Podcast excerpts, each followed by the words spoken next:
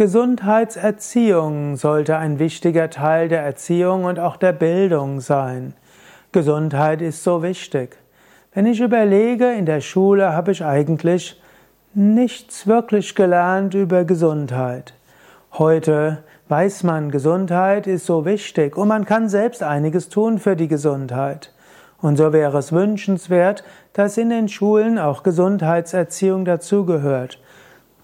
Bis dahin ist es natürlich auch Aufgabe der Eltern, die Gesundheitserziehung zu gewährleisten. Vielleicht auch eine Frage der Sportvereine, in die Kinder ja immer noch oft gehen. Es ist, oder auch in Yoga-Zentren. Ich bin ja Gründer und Leiter eines Yoga-Ashrams und wir haben auch Kinder und Jugendliche, die zu uns kommen und dort versuchen wir auch Gesundheitserziehung in die Yoga-Seminare mit einzufließen, einfließen zu lassen. Aber es ist auch nie zu spät zur Gesundheitserziehung. Selbst wenn du 30, 40 Jahre alt bist, gut, wir würden vielleicht nicht sagen Gesundheitserziehung, wir sagen, sagen Gesundheitsbildung. Wir haben ja heute den großen Vorteil, dass wir das ganze Gesundheitswissen an unseren Fingerspitzen haben. Im Internet ist alles zu finden. Auf unseren Yoga Vidya Seiten haben wir so viele Tipps zur Gesundheit. Gesundheit für Körper und Psyche. Was beinhaltet eine Gesundheitserziehung? Die Gesundheitserziehung kann beinhalten, dass man lehrt, wie wichtig es ist, Körperübungen zu machen, Sport. Im Yoga spielen da die Asanas eine große Rolle. Zur Gesundheitserziehung sollte dazugehören die Wichtigkeit der Atmung. Menschen sollten lernen, tief mit dem Bauch zu atmen als Normalatmung und sie sollten auch wissen, wie man vollständig atmet und wie man auch mit Atmung über einfache Ängste, Lampenfieber, Alltagsärger und so weiter hinauswachsen kann. Atem kann emotionsregulierend wirken.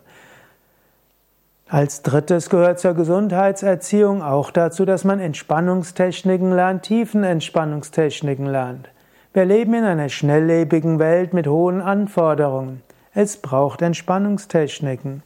Ich selbst habe das, ich habe vorher gesagt, ich habe in der Schule wenig gelernt, was für Gesundheit war.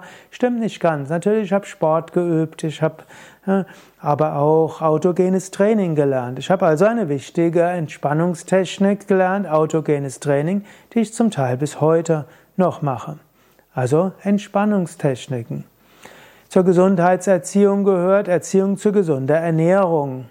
In der Schule sollte es auch gesunde Ernährung geben. Die Süßigkeiten, Automaten und die ganzen Limonaden sollten nicht vorrangig da sein, sondern es kann dort Obst geben, es kann dort Gesundes geben.